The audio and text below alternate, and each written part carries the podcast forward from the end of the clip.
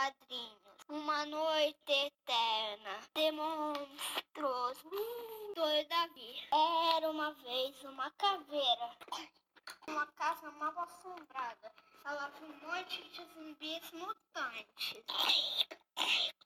Gil depois encontrou seu amigo zumbi no mercado, comprando ração pro gato dele. Depois encontrou um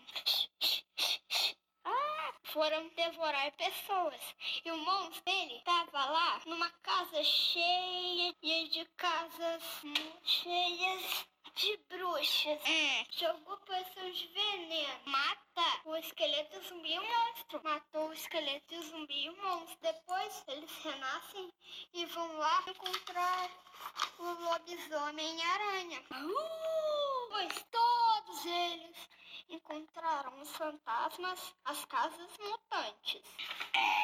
Tinham dentes, devoraram seres vivos, devoraram mais pessoas. Os fantasmas entravam nas pessoas e viraram fantasmas. E a casa mutante gigante comia coisas maiores, de prédios, carros, como a casa bebê, que só comia coisas pequenas assim. A casa mutante também mosca. Aí todos foram lá pra casa de zumbis mutantes. Todos os zumbis mutantes atacaram os monstros, os outros que eles não conheciam. Mas os não atacaram esse zumbi, porque eles já conheciam ele. Os zumbis mutantes já viram ele lá no. Mas os outros renasceram, porque eles são monstros eternos, que renascem. Antes tiram uma casa de vampiro. Mas só que essa não cabia. Aí criou uma casa. Ela...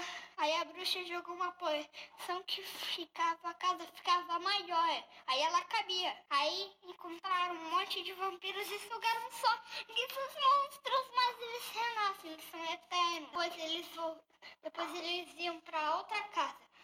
Uma casa cheia de monstros. Casa mutante gigante.